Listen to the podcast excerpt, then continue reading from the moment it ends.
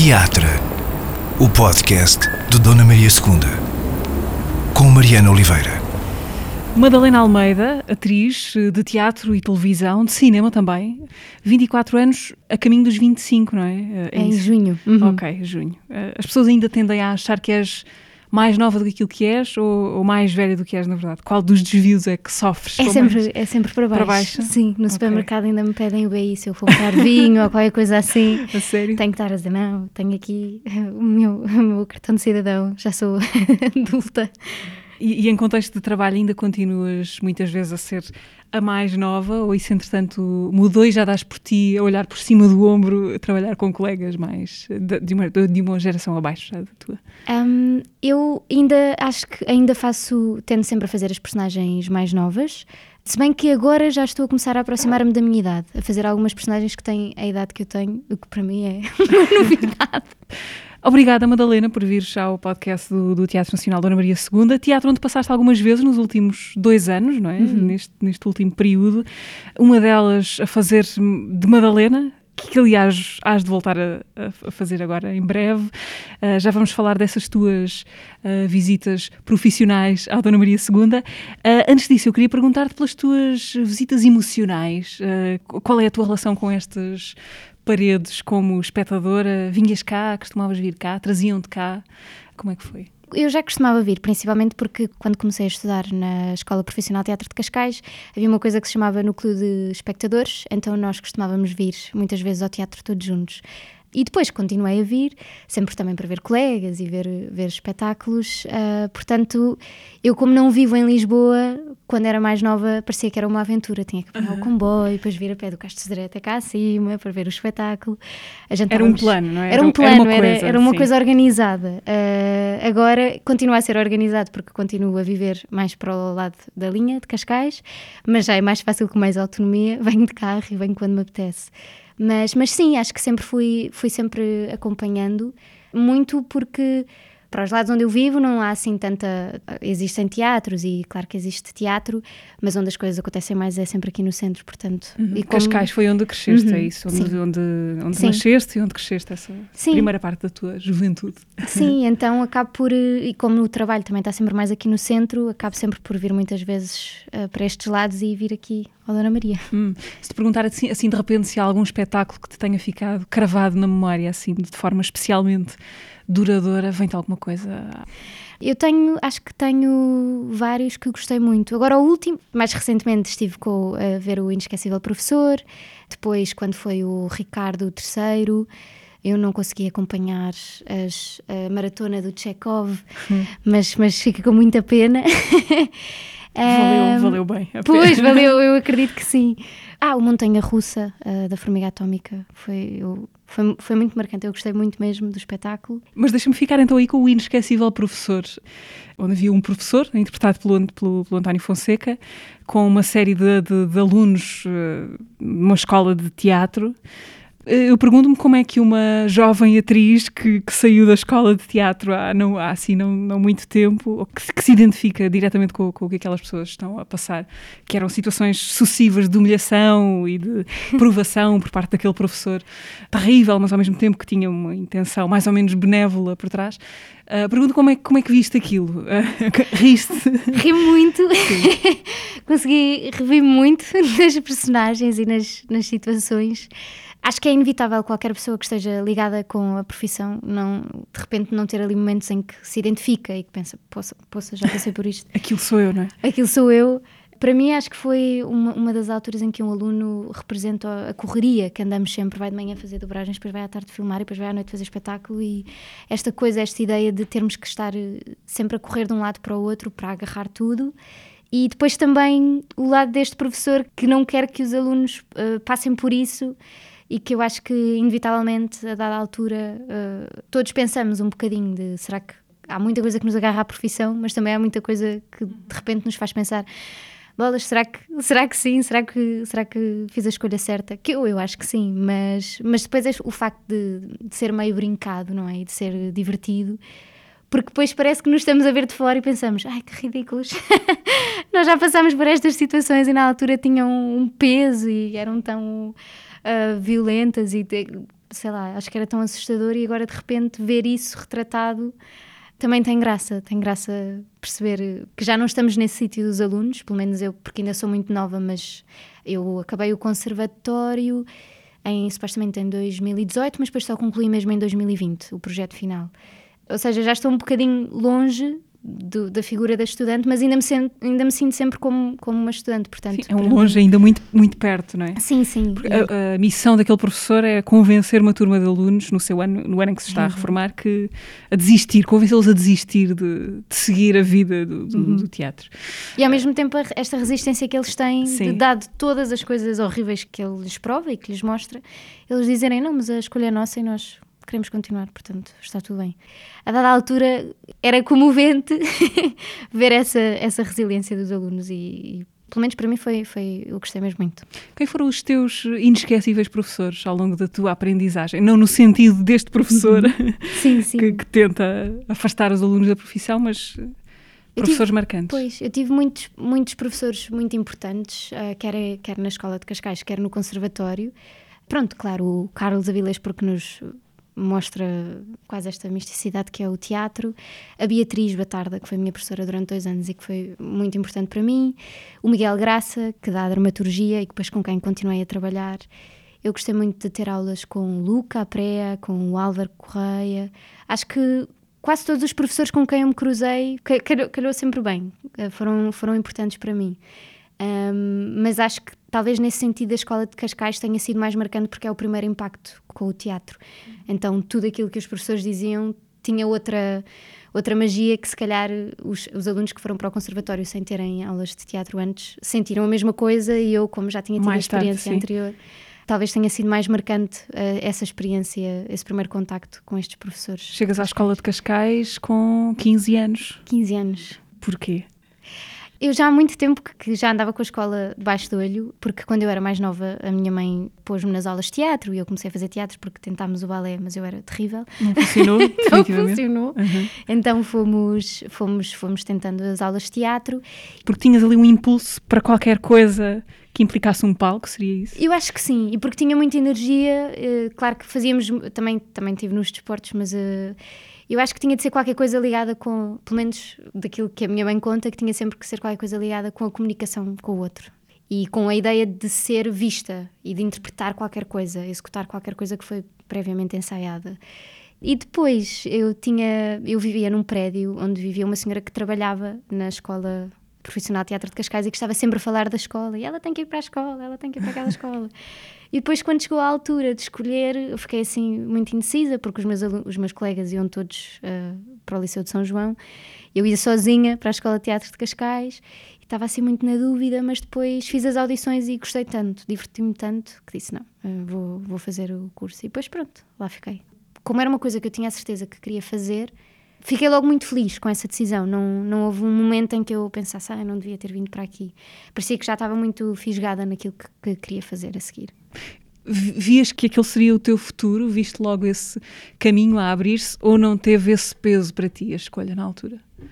Havia uma coisa no curso que na verdade nos ligava muito ao lado profissional, que era a carga horária era muito mais pesada do que num liceu normal, porque nós temos as disciplinas uh, normais, e depois tínhamos a vertente artística, ou seja, tínhamos uma carga horária muito pesada. A, a ideia de ser profissional assustava-me porque eu nunca, não, sempre, durante muito, um longo período da minha adolescência, não queria crescer, não queria passar para o, não queria chegar à fase adulta, queria retardar isso o mais possível. E depois, quando acabámos, e isso também porque eu participei sempre nos, nos projetos finais dos anos anteriores, ou seja, fazendo coisas pequeninas que, que era permitido aos outros alunos dos anos abaixo fazerem, foi, foi muito bom começar logo a ter uma noção do que é fazer um espetáculo uh, durante um mês, no verão, que é super violento, porque se calhar devíamos era estar na praia e a divertir-nos com a nossa família e com os nossos amigos, mas estamos ali fechados no teatro. Mas também continuava a ser bom, porque a verdade é que os meus amigos estavam ali a fazer a mesma coisa que eu e nós íamos à praia na mesma. Mas acho que só mais tarde é que a realidade, quando comecei mesmo a trabalhar, é que tive o choque com o que é a vida profissional e o, ok, agora estamos a crescer, somos pagos para fazer estas coisas, uhum. já não sou só a ajudar. Acabas a escola de, de, teatro de Cascais e vais imediatamente para o conservatório, foi esse o, o passo a seguir. E chegas lá como? Já a sentir que tinhas uma, uma bagagem diferente do, dos teus colegas ou não? Meio-meio, porque há muitos colegas, pelo menos no meu ano, fomos muitos a transitar diretamente para o conservatório, a fazer as audições e a entrar. Portanto, tinha muitos colegas que eu já conhecia e que tinham estado também na escola de Cascais. Pois o conservatório foi um bocadinho diferente, porque acho que talvez aí tenha sido um momento então em que eu fiquei mais ligada ao lado profissional, porque eu comecei logo a trabalhar, ou seja, fiz o conservatório sempre em paralelo com ensaios de teatro, com telenovela, com fui fazendo aos pouquinhos. O conservatório já foi feito muito à luz do que é estar a trabalhar uh, na área da representação. Portanto, para mim tinha uma coisa ótima, que era um escape ao trabalho. Eu chegava uhum. às aulas e queria... As aulas eram um escape ao teu trabalho. Era, okay. mesmo, era mesmo bom porque eu não queria, lá está, não queria desvincular-me de ser estudante, queria continuar a estudar e a ter o lugar da aluna, que depois não é permitido no trabalho, porque o que se espera é que se faça, não é? Na escola nós podemos falhar e falhar e falhar e repetir, que ninguém vai dizer, olha, não pode ser assim. Portanto, foi muito diferente da experiência de Cascais, já não estava tão presente uhum. nas novidades, mas também já não, não tinha aquela sensação de, de, talvez tenha tido mais para o fim, mas ai que seca, estou a estudar há seis anos a mesma coisa sem parar e, e às vezes as matérias são as mesmas. As pessoas podem se fartar, acontece muito quando se faz tudo seguido, os alunos chegam ao terceiro ano e já não posso ver isto à frente. Um, nunca senti tanto essa, essa ansiedade de querer chegar ao fim do curso ou de é muito mais leve do que, do que estar a trabalhar. Então, a televisão, e tu fazes, tens feito já bastante televisão, sobretudo telenovelas. A televisão aparece ainda durante, quando estás a estudar no conservatório, antes, como é que acontece? A televisão surge no, no projeto, na PAP, na Prova de Aptidão Profissional em Cascais. Quando eu estou a fazer o espetáculo, sou convidada para fazer eh, uns castings e logo a partir daí começo a trabalhar. Ao mesmo tempo que surgem espetáculos profissionais, porque fiquei a trabalhar com o Miguel Graça, que tinha sido meu professor, e depois no TEC a fazer espetáculos em Cascais com o Carlos. Portanto, fui, entrei logo assim nestes dois, dois caminhos e fui mantendo as duas coisas com o conservatório. Foi assim, uma grande loucura. Sim. mas imagino. mas uh, parecia que estava a ser bombardeada com, sempre com novidades, não é? De repente começo a trabalhar em teatro profissionalmente, começo a trabalhar profissionalmente na televisão, mas continuo a ter a oportunidade de, de estudar e de continuo, continuo a estar com os meus colegas, a aprender, a fazer coisas uh, diferentes e novas. Como é que era a tua vida nessa altura? Imagino, gravações de novelas durante o dia, teatro à noite, escola entretanto, como é que era? Sim, eu conseguia, conseguia ajustar algumas vezes uh, os horários da telenovela com os horários da, da escola e tinha sempre teatro à noite, mas como não gravava todos os dias também era mais fácil e conseguia sempre que me dessem antecipadamente os horários para poder depois gerir nas aulas. O que saiu mais, mais prejudicado talvez tenha sido, uh, tenham sido as cadeiras teóricas, uh, mas de resto nas aulas práticas foi-me sempre possível, quase sempre possível estar presente e continuar a trabalhar com os colegas, quer, quer as, as aulas de corpo, quer as aulas de voz, quer as aulas de interpretação. E depois à noite ia para o teatro, ter ensaios. No meio disto ainda tirei a carta, porque tinha que tirar a carta senão não conseguia andar de um lado para o outro. Uh, mas sim, era, era muito, era sempre assim uma correria de um lado para o outro, entre as três coisas. Eras feliz nesse ritmo frenético? Eu acho que sim, porque como tudo era uma novidade e como eu estava tão contente de ter a oportunidade de estar, ter continuado a trabalhar no TEC, ter entrado no conservatório, poder continuar com os meus colegas a estudar e depois eh, ir experimentar pronto, o mundo da, da, televisão, eu acho que estava feliz por todas as oportunidades que estava a ter. Claro que depois é muito cansativo e hoje se me dissessem, pronto, vais voltar a fazer tudo, eu já pensava não, duas vezes, obrigada, se calhar não, se calhar isso fica no passado. Já provei. já provei, foi bom enquanto durou e agora deixa estar. Hum. Tu participaste recentemente num projeto uh, que, que, é uma espécie de, de meta-telenovela, uh, não deixando de ser uma telenovela também, não é? Ou seja, uma novela que brinca com os códigos de, das novelas, que leva ao exagero, os tiques e, e, os clichês do género. Estou a falar do Pôr do Sol, uhum. a novela da RTP1, que aliás vai ter uma sequela, não é? Ter uma uh, sequela. Já está, já está a acontecer ou ainda não? Uh, eles já estão a escrever. Ok. Foi tão divertido fazer o Pôr do Sol quanto parece que deve ter sido. Foi, foi muito divertido, porque nós falávamos muito disso quando começámos os ensaios, que é ninguém, ninguém estava a fazer isto para mostrar ou para gozar ou denegrir as telenovelas, mas a verdade é que quase todas as pessoas que fizeram telenovelas reconhecem eh, os clichês e as coisas que acontecem, as incoerências, e também é bom podermos agarrar nisso e dizer isto acontece, vamos tirar partido disso e vamos brincar com isso. Portanto, foi muito divertido fazer. Eu criei uma. passei a fazer parte de uma banda, dou concertos com essa banda sem sequer tocar baixo, portanto. Sou Jesus, Jesus Cristo, tocas baixo. Tem andado de concertos, é isso? Sim, tivemos no Circo Natal da RTP, depois fomos à Comic Con, portanto um, foi, foi muito divertido e o grupo é muito giro e acho que quando está toda a gente uh, no mesma zona, no mesmo mood, uh, e nós uh, trabalhámos muito porque nós filmámos tudo num mês, portanto foi assim, ritmo telenovela. Isso também, não mudou, não é? Isso não mudou, também foi, também foi muito semelhante. Mas sabe a outra coisa, porque depois as pessoas dão-se bem. É difícil fazer, é muito difícil, porque nem toda a gente tem esse sentido de humor. E eu acho que isso sempre foi o mais difícil, que não queríamos fazer a mais, mas depois se é a menos, também é, não fica no sítio certo. O meio caminho não funciona. O meio caminho não funciona. Mas como depois também o Manel Pureza é muito divertido, é muito fácil de trabalhar com ele, porque é super disponível e ouve todas as questões.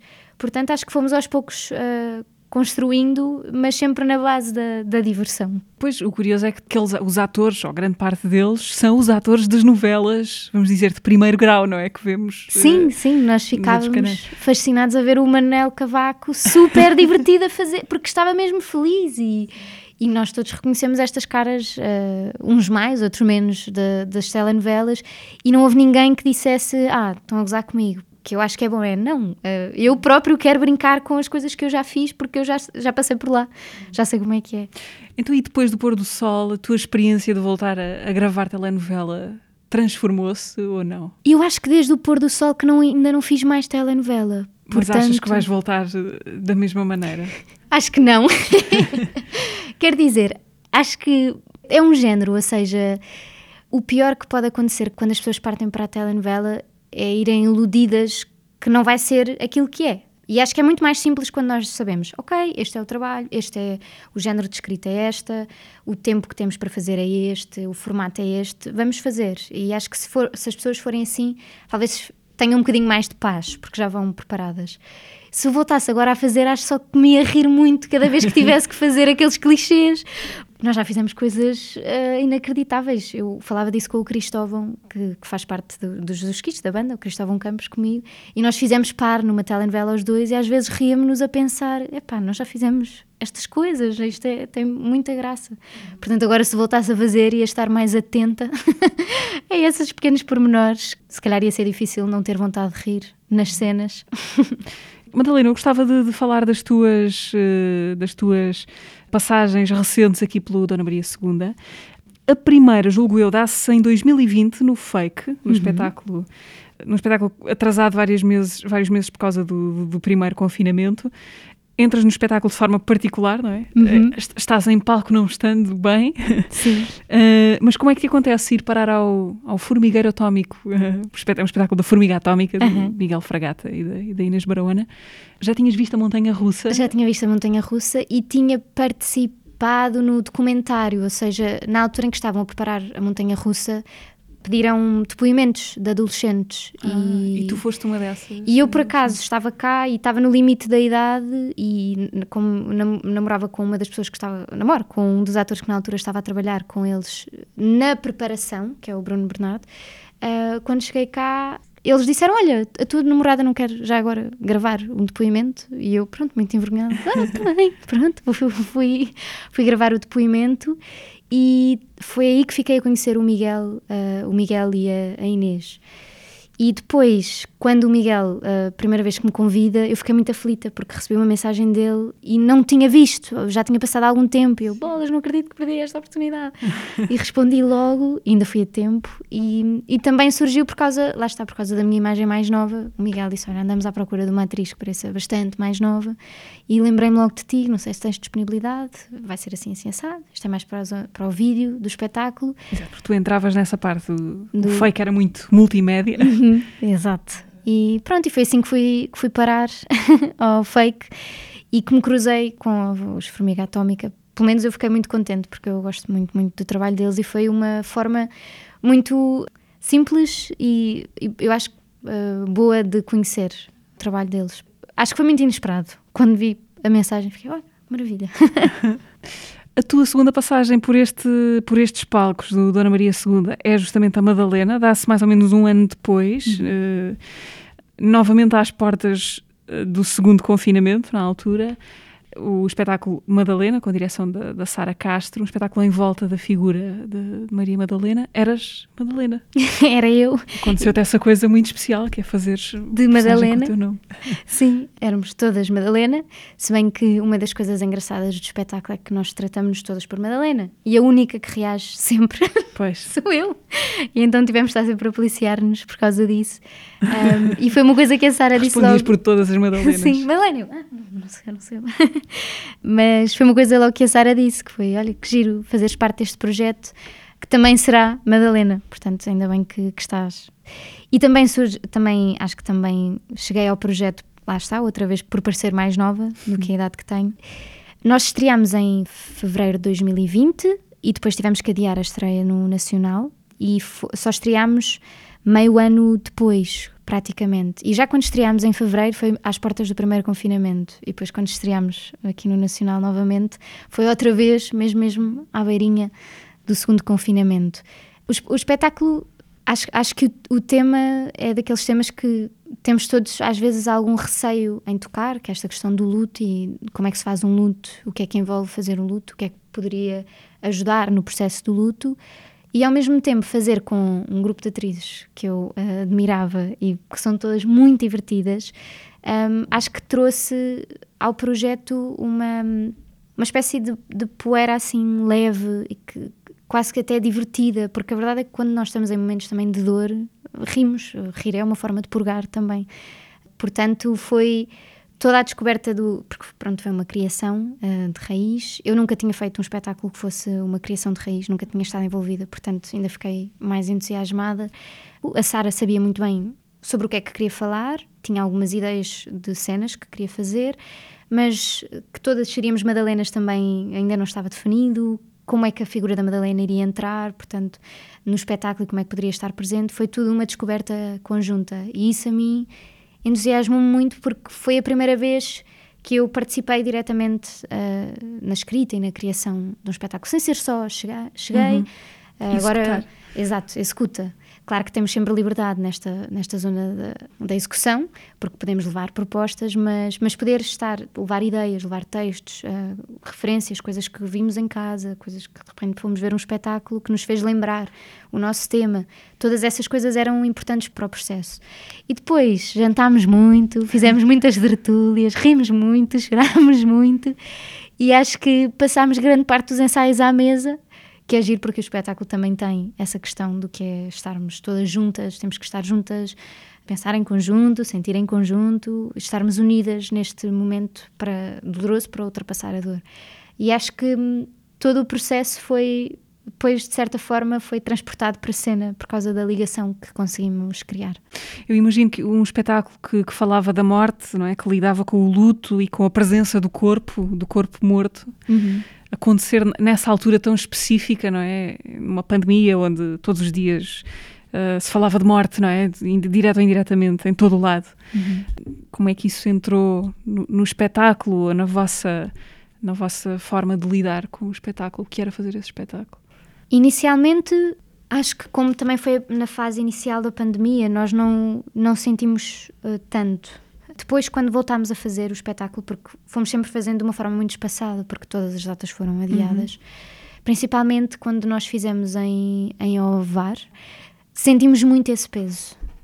Foi numa fase uh, já pós primeiro confinamento, já tínhamos, foi logo, acho que nós em Ovar tivemos a seguir ao verão, portanto as coisas acalmaram no verão e depois voltaram novamente a, a piorar e as pessoas estavam acho que era inevitável olhar, olharmos para o espetáculo sem ser à luz da pandemia, porque havia uma dificuldade em tocar no corpo. Acho que foi, foi difícil, mesmo para quem assistia, era difícil porque não era, era muito complicado descolar dessa, desta imagem. Só que depois também trabalhámos muito e falámos muito dessa questão com a Sara, porque traziam um peso que também não era um peso que nós queríamos que o espetáculo tivesse. Claro que, claro que o tema é pesado e claro que estamos a falar da morte e do luto, mas a ideia era desmistificar o luto e não dar-lhe mais uma carga por causa do que estava a passar. Portanto, depois, quando passámos para, a próxima, para o próximo sítio onde fomos fazer o espetáculo, tivemos muito mais atenção, e mesmo aqui, principalmente aqui no Nacional, porque estávamos mesmo, mesmo às portas de entrar novamente em confinamento, tivemos essa, muito presente essa ideia de não, isto não pode ter o mesmo peso que já teve, a ideia é tratarmos do assunto, porque o assunto só por si, a presença do corpo morto, uh, o tema já, já traz uma nuvem para o palco. Nós vamos só conviver com essa nuvem e não vamos tentar dar-lhe mais, mais, mais peso e mais significado. O que é que a, a Madalena, ou o Madalena, o espetáculo, nos, nos diz sobre o luto? Eu acho que a minha visão foi mudando ao longo do tempo que nós fomos fazendo o espetáculo, até porque cada uma de nós tem um estágio uh, do processo do luto. São cinco: a negação, a raiva, a negociação, a tristeza e a aceitação. E eu estou logo no primeiro, na negação. Acho que foi mudando também por causa, se calhar, pronto, também por causa do que aconteceu, desta pandemia toda, mas acima de tudo porque nós não estamos mesmo uh, habituados uh, a esta ideia do que é a morte, nós somos educados a, a estarmos longe dela.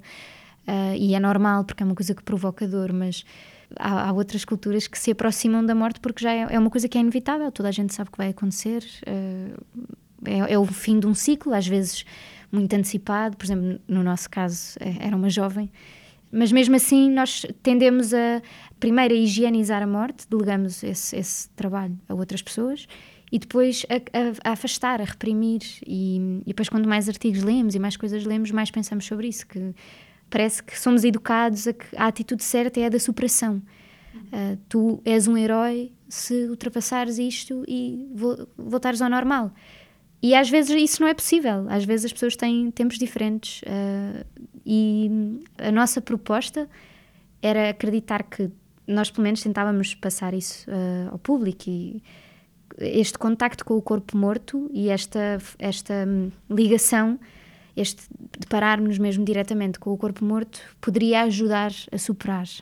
Porque torna a coisa real e concreta. E aceitar que, que, tem um tempo, que este processo tem um tempo e que nós não temos que chegar à meta, porque a meta não, não está estabelecida em. não é um ano, não são seis meses, não são dois anos. Não. Acho que pelo menos foi o que eu aprendi com o espetáculo para mim eu tinha sempre muitas questões em relação à fase da aceitação, que é, mas o que é que se aceita? Como é que se aceita a perda de alguém que amamos muito? E às vezes a aceitação não é aceitar que aconteceu, minha... pronto, já foi. Não, é aceitar que isto agora faz parte da nossa vida e que essa dor vai ficar lá, vai transformar-se com o tempo, mas que não vai desaparecer e isso é que é aceitar. A Madalena está de volta, é? vai circular agora em fevereiro por alguns teatros da, da Rede Eunice, que promove a circulação de, de espetáculos pelo país. Uhum. Gostas de, de, voltar a habitar personagens passadas? Como é que é para ti esse trabalho de, de revisitar fantasmas, de certa maneira, não é? Sim. Personagens que já foste e que ficaram num limbo qualquer. Gosto muito, porque acho que é uma nova oportunidade de olhar para as coisas e às, vezes, às vezes acontece muito um, fazer uma coisa e passado uns tempos uh, voltar ao texto por algum motivo e pensar ah, como é que eu não vi isto? Como é que eu não pensei nisto? Porque nós também mudamos, não é? E depois os, os textos passam a ter outro impacto e outro significado para nós. E aqui o Madalena tem servido muito como, como representação disso, porque sempre que voltamos já aconteceram tantas coisas. É sempre uma forma de reabitar este tema diferente e a mim isso entusiasma muito. Madalena, Mal Viver do João Canijo. Um, foi a tua segunda experiência em cinema? Sim. Estou a contar bem? Sim. O filme ainda não estreou, há de, ser, há de ser este ano. Como é que foi? Foi, foi logo, logo a seguir, no dia em que eu acabei o Madalena aqui no Nacional, no dia Tocou a seguir, fui, não, ah, fui, fui logo direta para lá. O telefone já tinha tocado muito tempo antes, porque hum, primeiro quando o João Canis me ligou e disse que era o João Canis ao telefone, eu achei que era uma brincadeira e estava a chegar a, a ia de férias ser com a minha mãe. Nós temos uma casa em Abrantes, uma casa de família e até parei assim o carro no meio da aldeia. Diz não, não, não deve ser deve ser alguém a brincar comigo, assim, porque foi muito informal, foi assim uma chamada. eu eh, depois percebi logo que tinha sido através da Rita, porque hum, eles já andavam a trabalhar no filme há muitos anos, através da Rita Blanco. Rita Blanco. E a atriz que ia fazer eh, a personagem que eu fiz saiu do, saiu do filme, saiu do filme e depois andavam à procura de uma atriz uh, nova para fazer aquela personagem. E então o João ligou-me para ir fazer um casting, eu fui e em setembro de 2019 soube que fiquei escolhida, começámos a ensaiar a partir daí pontualmente, tipo uma vez por semana ensaiávamos. E depois, no ano a seguir, ensaiámos em março e parámos na altura da pandemia e voltámos a ensaiar em junho. Ou seja, o filme já estava a ser preparado com muita antecedência. Estes ensaios eram, tinham a particularidade de ser muito parecidos ao que são ensaios de mesa no teatro, porque nós reescrevemos, e isso foi uma das, das coisas mais interessantes deste processo de criação do filme, que foi nós reescrevemos o argumento todo porque eu entrei adaptámos a história à nova atriz. Então, este trabalho de ensaios foi a reescrever o argumento, a redefinir outra vez a história, a redefinir as personagens, as ligações. Atrasámos a rodagem, tivemos que atrasar porque, por causa da pandemia, e em dezembro eu estive o mês todo no Norte a ensaiar e em janeiro arrancámos com a rodagem. E tivemos três meses fechados em Ofir, num hotel. Uau. Sim, mesmo em modo bolha. Sim. Sim, já em dezembro tinha sido assim, mais solitários, porque estava só uma equipa muito reduzida. Uh, e depois é que chegou o resto da equipa toda e enchemos o hotel. O hotel estava por nossa conta, ou seja, não por nossa conta, mas só para nós, e foi, foi assim uma experiência muito imersiva nesse sentido, até porque como a pandemia estava muito uh, forte nessa altura, estava toda a gente em casa, nós não podíamos vir a Lisboa e subir, e, ir e voltar, porque pronto, isso era um risco para a rodagem e não, não podíamos mesmo parar. Sim, criaram ali uma espécie de comunidade fechada. Uhum, sim. sim. E foi, foi, foi muito intenso e foi, para mim, acho que foi mesmo o culminar dos ensaios todos que nós tivemos, esta, porque depois o trabalho nunca, nunca parou. Nós, mesmo durante a rodagem, era possível, sempre que tivéssemos ideias novas ou coisas que gostávamos de, de alterar, era possível fazer isso foi um ritmo de rodagem que eu nunca tinha tido, não é? Gravar por planos, não, é? nem sequer por cenas, é gravamos, se calhar, três planos hoje, amanhã outros três planos. Ah, nunca tinhas tido esse ritmo no sentido sim. da, da, da calma. calma. Sim, okay. e que é maravilhoso porque permite-nos filmar e depois foi preciso ir dar um passeio, ir dar um passeio, uh, ir para casa, pensar nas coisas, repetir caso as coisas não tenham ficado bem. Nós estávamos à larga de tempo, mas, mas havia essa margem para poder repetir e pensar nas coisas com muita calma. E acho que esta forma de fazer cinema e que envolvia tanto tempo fez-me lembrar um bocadinho a nossa ideia de ensaios no teatro porque a verdade é que quando nós estamos um mês a ensaiar, ou um mês e meio, ok, que estamos uh, sempre a, a, repetir, a repetir o mesmo texto, mas o que acontece é isso, é uma aproximação cada vez maior a um produto final, qualquer, qualquer coisa que depois se apresenta e que mesmo assim ainda cresce. A maior parte das vezes em, televisão isso não existe sequer.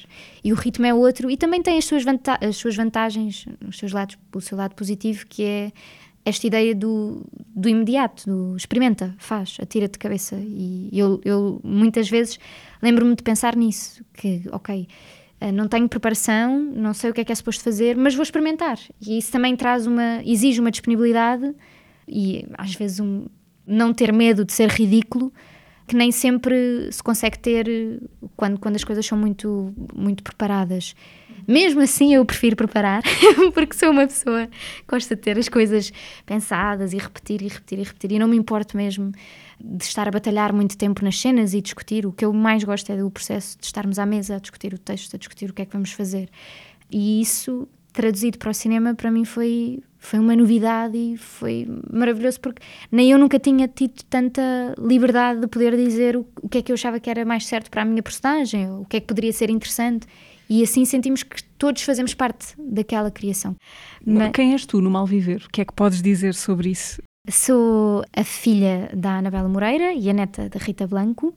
A história é um enredo familiar, ou seja, o enredo é simples, mas claro que depois a, tudo o que se passa lá dentro é muito mais complexo do que a simplicidade do uhum. enredo, uhum. que é a minha avó, que é a Rita, tem um hotel, gera um hotel, vive lá com as duas filhas e com a sobrinha. As duas filhas são a Cleia Almeida e a Anabela Moreira e a sobrinha é a Vera Barreto. Eu sou filha da Anabela, decidi ir viver com o meu pai para Lisboa, porque a nossa relação é impossível. E quando o filme começa, o meu pai morreu e eu estou a regressar para junto delas, sem ninguém saber, só a minha avó é que sabe. E tudo isto tem aqui dentro desta história uma série de relações perversas, porque ninguém nesta família consegue chegar ao outro. Há uma impossibilidade de comunicar o, o que se sente sem magoar a outra pessoa. E uma necessidade de estar sempre a atacar para então tentar provocar qualquer coisa no outro, porque parece que, como elas são tão sozinhas e tão distantes, que só existe apatia. E o que, eu, o que acaba por acontecer é quando chego uh, ao hotel, é esta tentativa de comunicar com a minha mãe, de chegar até ela e de receber algum colo, tendo em conta que acabei de perder o meu pai, e esta impossibilidade. E, o mote é mães que, que são más mães e que por isso impossibilitam as filhas de serem boas mães. E que não quer dizer que a mãe não a ame e que a avó não ama a mãe. É, são só pessoas que estão muito partidas aos bocadinhos por dentro e não conseguem, por causa disso, cuidar dos outros. Eu penso, acho que não vou dizer nada de errado, que isso não podia estar mais nos antípodas da tua experiência como filha. Sim. Eu costumava dizer isso ao João, que era, era os ensaios inicialmente. Primeiro eram muito estranhos porque toda a gente falava e eu ficava muito calada porque não sabia que pronto que existia esse espaço de, de questionar e fazer perguntas e, e, escrevia tudo num caderninho mas ficava assim ah, será que devo dizer? Será que não devo dizer? E depois porque foi um é, é tão distante de mim que só podia ser possível uh, aceitando que era tão distante e que era outra realidade. Eu acho que as pessoas podem estar a sofrer e acho que quando não sei não sou mãe mas quando uma mulher é mãe continua a existir enquanto indivíduo mas há outra coisa que é acrescentada à sua vida, que, que eu imagino que deve ser uma sensação de amor tão grande, que pelo menos é o que eu sinto com a minha mãe, de proteção tão grande, que de repente ter que traduzir o oposto no filme era muito estranho para mim, até que decidi apropriar-me disso. É, é, esta personagem sabe que não é normal isso acontecer. Foi mais ou menos a isso que eu me agarrei. Como se a Salomé soubesse que existiam mães e filhas muito felizes e ela não tem, não tem acesso a isso. Conversaste com a tua mãe nesse processo sobre isso? Sim, muito. Eu conto tudo à minha mãe. Depois a minha mãe quer sempre saber as histórias e uhum. os enredos e as coisas todas. E para a minha mãe também era muito estranho. De repente, ah, mas, mas como assim? Como é, como é que é possível essas coisas? Uma mãe ser assim?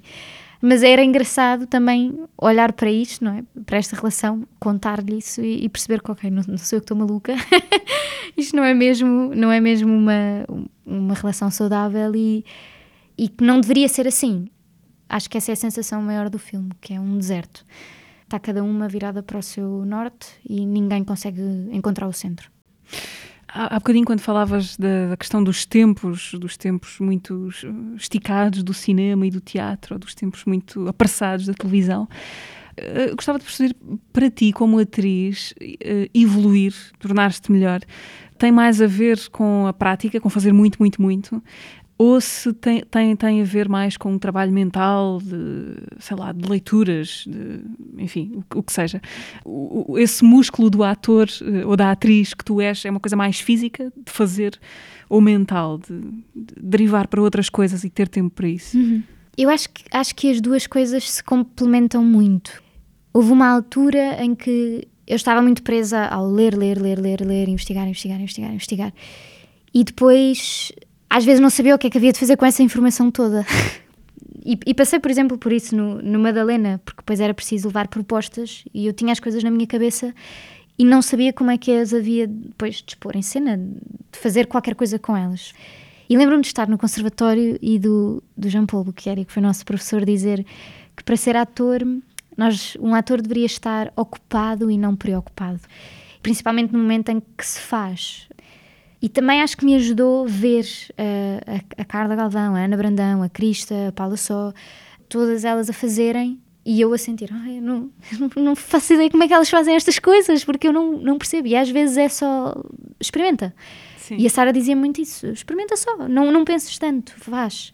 Então eu acho que tendencialmente fico muito agarrada ao ler, ler, ler, a estudar muito bem, sou assim obsessiva compulsiva com a organização das coisas, tentar descodificar tudo e depois a dada altura acho que temos que confiar que isso ficou em algum sítio da nossa cabeça e há de surgir na prática quando tiver de surgir.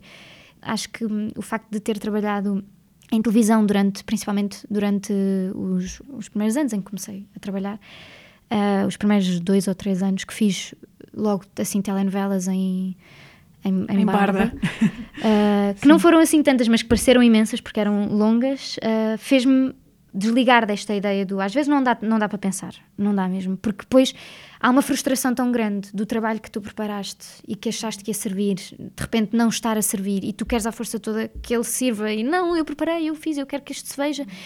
E às vezes não, não um é desencontro possível. completo Há um entre desencontro expectativas, sim. E, e eu também não quero sofrer por isso e ficar angustiada porque, pronto, porque não correu como eu esperava, ou como eu preparei, ou como eu achei que ia ser. Até porque há coisas que não é possível prever. Eu, eu vou gravar 30 cenas no dia a seguir com um ator que eu não ensaiei com ele. Eu não faço ideia quais é são as propostas dele. Eu não faço ideia o que é que o realizador está a pensar. Eu, eu, eu não sei, eu não posso. Só posso levar a minha parte preparada e rezar, porque quando chegar lá a coisa cola e bate certo. E às vezes é preciso abandonar e dizer: Ok, não dá, então vamos lá encontrar o, aqui o meio termo justo. Às vezes não vai ser como eu estou à espera que vá ser. E não tem mal. Ah, há outras alturas há de ser melhor. Está tudo bem com isso. E depois, a cereja no topo do bolo é quando temos tempo para preparar. Quando estão num hotel em Ofir. É um filho, fechados. Que também é muito duro, porque são três meses longe. Eu não estava noutro país, nem estava longíssimo, mas são três meses longe de casa e acaba por ser, por também ser duro, mas pelo menos há, um, há uma forma de, de trabalhar em que estás muito seguro daquilo que estás a fazer. E foi das, das primeiras vezes que eu trabalhei, neste caso, pronto, foi em cinema, em que eu sentia que estava muito preparada. Que eu ia para as cenas e eu sabia o que é que estava a fazer e o que é que era suposto fazer e qual é que era a ideia. A informação chegava a todos. Madalena, tens vontade de, de pôr a mão em criações eh, tuas, alguém que tu tenhas mais controle sobre os tempos, sobre. Enfim. Tens, isso passa-te pela cabeça nos próximos tempos ou não? Sim, eu acho que quando, sempre que as pessoas perguntam então, e objetivos para o futuro, e sonhos, e claro que acho que principalmente na minha idade, todo- todas as pessoas querem investir numa carreira lá fora e fazer coisas lá fora, e claro que sim, claro que há uma curiosidade e uma vontade disso. Mas eu tenho uma vontade muito, muito, muito grande de ter uma companhia minha. Eu gostava mesmo muito. Até porque quero muito ah, reunir-me com as minhas pessoas e fazer coisas. Claro que adoro conhecer pessoas novas e tenho a sorte, como vou trabalhando em sítios diferentes, ir conhecendo muitas pessoas que depois me levam para aqui e para ali. Se eu não tivesse feito telenovela, não tinha conhecido a Rita, não tinha ido parado ao filme do João. Se não tivesse feito não sei o quê, não conhecia não sei quem. E Claro. isso- tenho, tenho tido sempre essa agradável surpresa de quase todos os sítios onde estou me trazem coisas boas a seguir.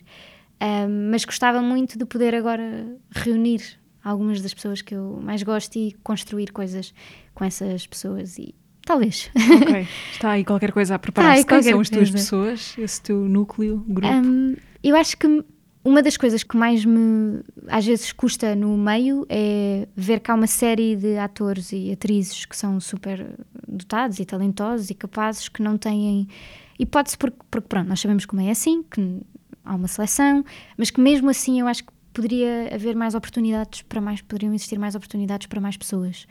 E eu tenho muita vontade de agarrar nestes colegas que foram ficando para trás, que não conseguiram ter oportunidades, porque não têm uma agência, ou porque não foram vistos, ou porque não aconteceu, ah, e construir coisas com essas pessoas, até porque quem mais é que está cheio de vontade de fazer e que- quero muito, quero muito agarrar em colegas do conservatório, colegas de Cascais e fazer, construir coisas com, com elas.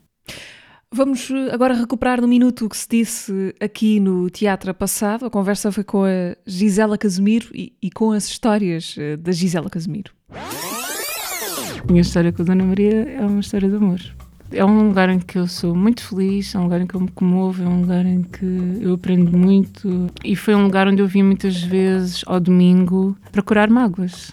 Uma das grandes decisões que eu tomei o ano passado foi que eu iria escurecer a minha biblioteca. Como é que eu sou uma mulher que está, uma pessoa, uma artista que está a ser silenciada não é? Em 2020 não posso ter o meu poema por aí, porque depois foi tudo arrancado das ruas. Não é só o meu direito à liberdade de expressão, à liberdade artística, é o direito de todos nós. E ir a um café e havia lá uma rapariga, por acaso não era uma rapariga negra, ela atendia-me sempre muito bem, ela era muito simpática. Eu, da altura, comecei a reparar que ela me devolvia o mesmo que eu tinha pago, mas trocado. Sim. Ou seja, eu, eu não pagava. Entrei numa fase de sorte na minha vida, então a minha vida está a tornar-se aquilo que eu, que eu imaginei. Hum. E isso é uma coisa muito boa. É aquela coisa de continuares a fazer coisas que qualquer pessoa pode fazer e, e estás a descurar aquelas que só tu podes fazer. Não é? Eu acho que essa é a grande questão. Gisela Casimiro, ela foi convidada no Teatro Passado, conversa que podem recuperar no Spotify, YouTube, SoundCloud, Apple e Google Podcasts. Madalena, uma sugestão, gostava de te perguntar por qualquer coisa que tenhas para nos sugerir, para ler, ouvir, ouvir, aquilo Sim. que queiras. Eu já sabia, portanto fiquei em casa a pensar. então, de teatro eu não tenho estado muito atenta porque tenho andado imbuída em, em ensaios, mas pronto, já falámos nestes espetáculos, mas quem tiver oportunidade, o inesquecível professor vai também andar aí na rede nisso, sim. Eh, o fake também. E depois eu vi duas séries eh, em casa que gostei muito agora recentemente, que foi o Scenes of a Marriage, na HBO, eh, as, as cenas eh, da vida conjugal, a partir da obra do Bergman, e a causa própria da RTP, que eu acho que vale a pena espreitar, foi feito cá. Eu gostei muito, pelo menos do primeiro episódio, e fiquei com muita vontade de ver o segundo, portanto, deixa a sugestão. Madalena, gostava que ouvisses o que tem para te perguntar a Sara Castro, Ok. eh, com quem fizeste, já falámos dela aqui, eh, a Madalena. Olá, Madalena, minha Madalena Madalena, é a Sara. Olha, falámos eh, algumas vezes sobre o quanto tu gostavas, e eu também, de atores camaleónicos, de atores com essa capacidade de se tornarem irreconhecíveis em cena. Eu queria perguntar-te o que é que podia ser desafiante para ti neste momento, no teu trabalho de atriz, eh, que te colocasse nesse caminho do te tornares irreconhecível em cena. O que é que te apetecia fazer? O que é que falta fazer? O que é que faz sentido fazer agora, neste momento do teu trajeto como atriz, para alcançar esse objetivo de seres uma atriz camaleónica? Isto é uma pergunta TPC, vou para É. casa. O que é que te Não. falta para camaleão? O que é que me falta para camaleão? Nem sei bem, eu acho que para mim é muito difícil fugir à minha imagem de parecer mais nova, ser delicada, ter sempre um timbre mais doce. A questão da idade acho que passa com o tempo, não é? Sim, mas, mas gostava que, e eu sei que isso é inevitável porque nós somos sempre escolhidos ou vão, vão sempre buscar-nos por causa das nossas características, mas eu gostava que muito de conseguir fugir dessas, ou seja, fugir dessas características que, que me chamassem, ou neste caso, se calhar que eu crie qualquer coisa, que não seja a partir disso, desta forma como eu sei que as pessoas me veem e que também é a forma como eu me vejo, mas que, que esse não fosse o primeiro motivo de, pronto, precisamos de uma atriz mais nova, vai a Madalena, precisamos de uma atriz com ar doce, vai a Madalena. Acho que isso já seria um bom primeiro passo. Talvez isto só vá, esta ideia, esta personagem tão camaleónica possa surgir, eh, se calhar, em qualquer coisa que seja eu a fazer ou eu a procurar, ah, sem o peso de ter que corresponder às expectativas de, de alguém.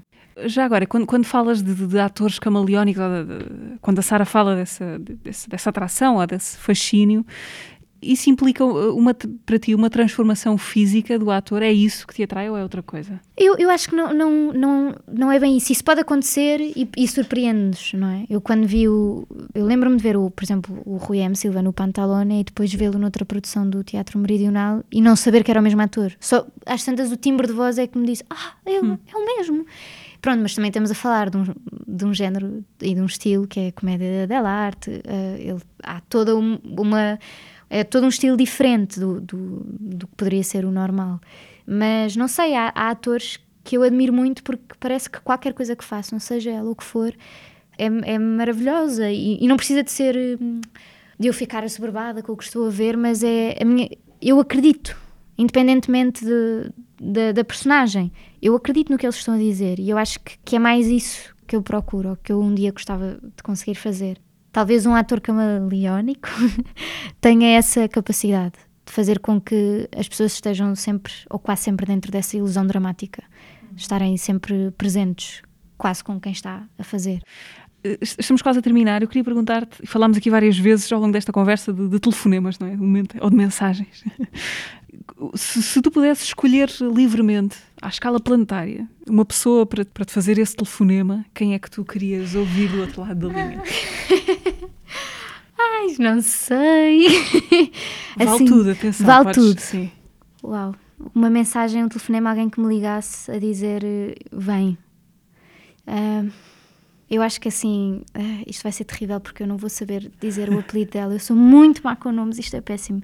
Mas a minha série favorita de todos os tempos é o Fleabag. E eu sei que é Phoebe. Phoebe Waller-Bridge. Exato, pronto, Phoebe Waller-Bridge. Isto partiu de um espetáculo, portanto, se eu tivesse que receber um. A série parte de um, de um espetáculo que ela escreve e interpreta. Se eu pudesse receber um telefonema, era um telefonema dela a dizer: Olha, escrevi aqui uma peça queres ir fazer? E eu ia direitinha. Sim, sim. Ok. O que é que te encantou no Fleabag? Primeiro a ideia de ter partido de um espetáculo, porque eu não sabia e depois quando soube fiquei, uau, tipo, que fixe. E depois é uma série onde não é preciso grande aparato, não, não é preciso explosões, não é preciso grandes tragédias, nem grande. É, é só a história dela. E é uma história de amor. Eu gosto de histórias de amor, sou um bocado pirosa. Mas acho que também às vezes temos vergonha de falar de amor e de histórias de amor. E eu acho que é das coisas mais uh, comuns a toda a gente. E, e, neste caso, a dificuldade que ela tem em entregar-se a outra pessoa e em estar.